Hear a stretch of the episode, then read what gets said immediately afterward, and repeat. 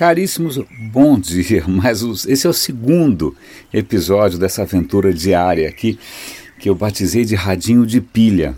Eu, eu, não pretendo gravar aos sábados e domingos, mas como o primeiro episódio foi justamente numa sexta, eu falei, puxa, vou esperar até segunda, então, excepcionalmente, e também meio para continuar experimentando esse formato, na verdade é uma falta de formato, né? Normalmente um podcast tem uma abertura, tem uma trilha, tem vinheta, efeitos bombásticos, um locutor com voz de rádio do interior, né? Eu dedico esta canção, mas não, não aqui realmente a coisa é um pouco mais caseira.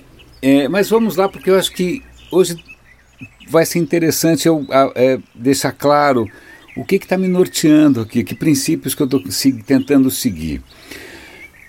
A questão é, é, é, é simples. Todo mundo tem acesso a toda a informação possível hoje. E conversando, é mesmo ontem à noite sair com os amigos, tá? E você percebe que todo mundo acha que sabe tudo, e todo mundo acha que viu tudo, e todo mundo acha que está super informado. É uma coisa maluca porque a gente sabe que todos nós vivemos debaixo de uma bolha né, que é uma, como se fosse um aquário, que é o algoritmo do Facebook, que é o algoritmo disso, o algoritmo daquilo. Então, na verdade, a gente não está vendo tudo. Né? Tem uns algoritmos malucos aí dando privilégio a, a isso ou aquilo ou aquilo outro, e de repente a gente pode estar comendo bola. Então, eu também certamente estou comendo bola. Né? Então, é lógico que eu não vou aqui, e, e não é minha pretensão de maneira nenhuma, tentar dar um retrato completo do digital. Do novo. Claro que não. Eu só estou tentando chamar a atenção para algumas coisas que talvez tenham escapado.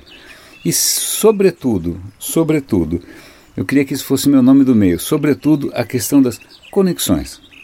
Como é que a gente consegue conectar algumas notícias? Porque hoje de manhã eu acordei, fui ler lá as, as notícias do dia e uma das notícias imediatamente me despertou uma série de conexões e me fez jogar fora tudo que eu estava imaginando para o segundo programa, que é o programa de hoje.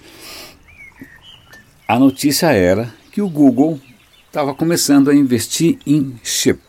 Chip, não é batata chip, é, é chip de computador. E daí que o Google está investindo em chip? Essa questão de chip me faz lembrar, uma vez estava viajando com a minha mulher, a gente estava num país exótico e tal, e o guia passou um cara dirigindo mal pra caramba tal. Ele falou: Olha, o problema desse país aqui é o seguinte: até semana passada o cara estava dirigindo, estava andando de camelo, estava andando de jumento. Na semana seguinte ele comprou um carro. Ele, ele continua agindo da mesma maneira porque a gente não consegue mudar o chip.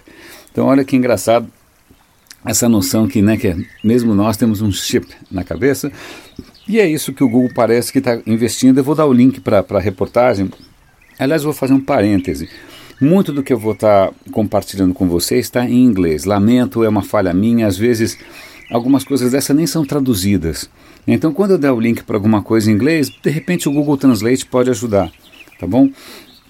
Mas acontece que essa história do Google com o chip não é tão desconcertante assim. Poxa, o Google não é web, por que ele está se preocupando com hardware, né?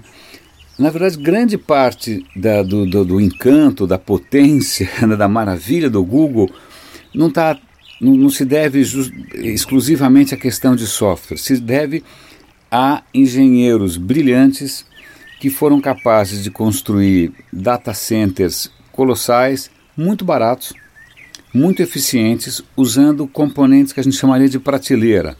Né? Até então, e eu lembro disso, eu já trabalhei no Yahoo, já trabalhei em outras empresas, quando você ia montar essa questão do hardware das máquinas, você comprava equipamentos caríssimos dos grandes fornecedores. Você comprava servidores Sun, né? você comprava aqueles servidores colossais que custavam uma fábula, era uma loucura. O Google olhou e falou: é, pensando bem, eu não vou seguir esse caminho porque na época eles não tinham tanta grana eles resolveram que, com componentes relativamente comuns, construir é, uma infraestrutura completa, revolucionária que permite hoje que você assista a um vídeo do YouTube de graça. Né? E você servir vídeo realmente é uma coisa que exige muito hardware. Tá? Então é interessante ver que o Google está investindo em chip. Vejam lá a matéria. Né? Eu sei que o mercado de chip, assim, de um lado a Intel, faz grande parte dos chips de computadores. Você tem a Qualcomm, que faz grande parte dos chips de smartphones. Então é interessante o Google indo nesse caminho. E aí eu faço uma conexão aqui com uma outra questão, duas questões interessantes que eu vi essa semana também.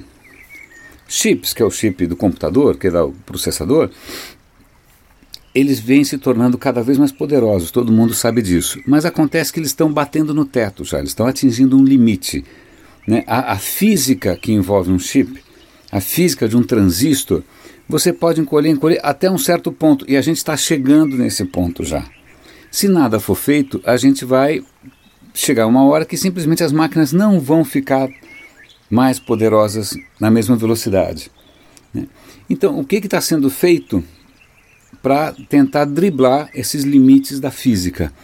É, e recentemente eu li um artigo extremamente interessante, eu vou dar o link aqui também, para um cara que estava conseguindo replicar o transistor, o efeito de um transistor, que é usando elétrons, etc. e tal. Tem física quântica na parada, um negócio complicado. Ele estava conseguindo replicar isso com luz. Luz. Parece, ah, o? Que coisa abstrata. Não, mas se isso ele conseguir transformar em algum dia num chip, vai ser um chip muito mais rápido, porque luz é muito mais rápido que eletricidade, muito mais eficiente, né? e logo logo eu vou falar de eficiência também, é, e muito pequeno. Então, uma mudança dessas que parece quase ciência pura, né? ciência aplicada, ciência de base, sei lá, que é você conseguir tentar fazer com que um transistor funcione à base de luz, pode ser a porta que vai abrir a gente para uma nova geração de chips muito, muito mais rápidos. E ainda nessa questão dos chips, o MIT anunciou recentemente que eles estão com um trabalho, o MIT, o, o Instituto de Tecnologia de Massachusetts, eh, eles anunciaram que eles estão desenvolvendo um tipo de chip, todo mundo falando em chip aqui, mas é um chip, não um chip clássico, é um chip que imita como a nossa cabeça funciona. Que, que isso na, tecnicamente é chamado de rede neural. O nosso cérebro não é estruturado da mesma maneira que um chip normal.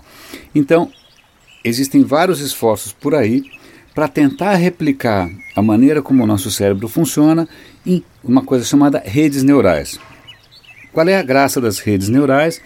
elas permitem que alguns tipos de tarefas sejam executados violentamente mais rápido. Por exemplo, reconhecimento de imagens, é, reconhecimento de voz, tá? E o que esse chip novo do MIT promete é o seguinte: hoje em dia, se eu falo com o Google Now no meu celular Android, ou se eu falo com a Siri no, no negócio da Apple, o que acontece? Quando eu falo, a minha voz é gravada, isso sobe, isso é enviado pela internet lá para a Apple, ou lá para o Google, para os servidores dos caras, para a nuvem dos caras. Isso é processado lá, porque só essa nuvem tem essa capacidade de processar tanta coisa, e a informação volta. Ou seja, se você estiver desconectado, meu caro, já era. Então você tem hoje aparelhos que são muito inteligentes, mas é porque eles estão conectados nas grandes nuvens das grandes empresas. O que o MIT está tentando fazer é um chip que consiga fazer grande parte dessas operações no teu próprio celular ou no teu próprio computador, sem se conectar, deixando as máquinas muito mais rápidas em primeiro lugar, porque não tem o bate-volta de ir para a internet, e também muito mais autônomas. Então vamos lá, a gente está fazendo algumas conexões aqui. A gente está tentando mostrar como alguns gigantes dependem do conhecimento profundo do hardware, como o hardware hoje é uma fronteira estratégica, né? quem conseguir resolver essa questão dos chips e do processamento, etc. e tal, vai abrir um novo futuro. E como aquilo que o próprio chip é capaz também está mudando, porque eles estão começando a se aproximar da maneira como o nosso cérebro funciona. Um sinal disso é uma outra notícia que saiu essa semana também, que o Google desenvolveu uma inteligência artificial baseada em redes neurais, tudo isso que eu estou falando até aqui, que conseguiu vencer um campeão de Go. Go é um jogo que é 10 vezes pior do que xadrez. É um jogo completamente impenetrável. Eu não entendo nada de jogo. É dificílimo tal. É muito mais complicado que xadrez. As combinações são astronômicas tal. Pois bem, a bendita inteligência artificial do Google derrotou um campeão mundial de Go. Isso aconteceu muito antes do que a gente imaginava. Né? Então você começa a perceber que a inteligência artificial ligada a redes neurais, né, provavelmente associada a novos chips que um dia vão ser óticos, elas já estão suplantando os seres humanos em tarefas que, em princípio, eram o nosso né, território privilegiado. Né? Agora, só para uma outra meio para fechar essa história, a gente esquece um pouco da materialidade das coisas. Né? A gente pensa que no, ah, o cara está na nuvem, a nuvem, eu uso a nuvem da Microsoft e tal. Ah, saiu uma notícia recentemente que a, a, Microsoft começou a testar colocar os servidores da, da própria nuvem dela debaixo d'água, no oceano. Então eles, né, você fala, cara, que coisa de louco, vai dar curto. Não, mas eles fizeram uma coisa, uma cápsula, colocaram os servidores dentro e colocaram debaixo d'água. Por que isso? Porque chips esquentam muito. Um custo brutal de qualquer operação de, de, de, de data centers, de nuvem, etc. e tal, é de ar-condicionado, porque essas máquinas esquentam demais. Uma vez eu conheci um cara que investia em Bitcoin, os servidores dele estão todos na Finlândia, porque é um frio desgraçado. É tão frio que não precisa de ar-condicionado. Então sai mais barato você minerar ou fazer todas as operações do Bitcoin num país absolutamente gelado do que fazer aqui no calor tropical, que você tem que fazer né, uma estrutura de ar-condicionado brutal. Então vejam que interessante. A gente é, fica falando aí do digital como se fossem só zeros e uns, né? como se a tecnologia fossem só abstrações, mas a gente começa a perceber que a gente está atingindo uma nova fronteira que tem a ver com física avançada, tem a ver com entendimento de como o cérebro humano funciona, tem a ver com inteligência artificial, tem a ver com nossa, com quantidades brutais de energia e com, né, com, com engenheiros de hardware trabalhando. Eu gosto disso, eu gosto que a gente volte a, a ter consciência do quanto as coisas são materiais, apesar de tudo, do quanto a pesquisa fundamental. E eu prometo manter, na medida do, do, meu possível, vocês aí mais ou menos antenados com essas coisas que não são tão sexy quanto, sei lá, social media que não serve mais para nada, ou né, é, não são tão sexy, mas isso vai mudar tudo e já está mudando. Meus caros, esse foi o episódio de hoje. Muito obrigado pela companhia. A gente volta na segunda-feira. Tem uma dica que é a seguinte: entre em radinhodepilha.com, radinhodepilha.com. O site ficou bonitinho, botei lá um WordPress legal. Você pode assinar a newsletter, se você quiser. Qual é a graça? A newsletter você recebe todo dia esses links que eu estou comentando por aqui, tá bom? Caríssimos, é isso. Muito obrigado. Grande abraço. René de Paula Júnior falando aqui no Radinho de Pilha.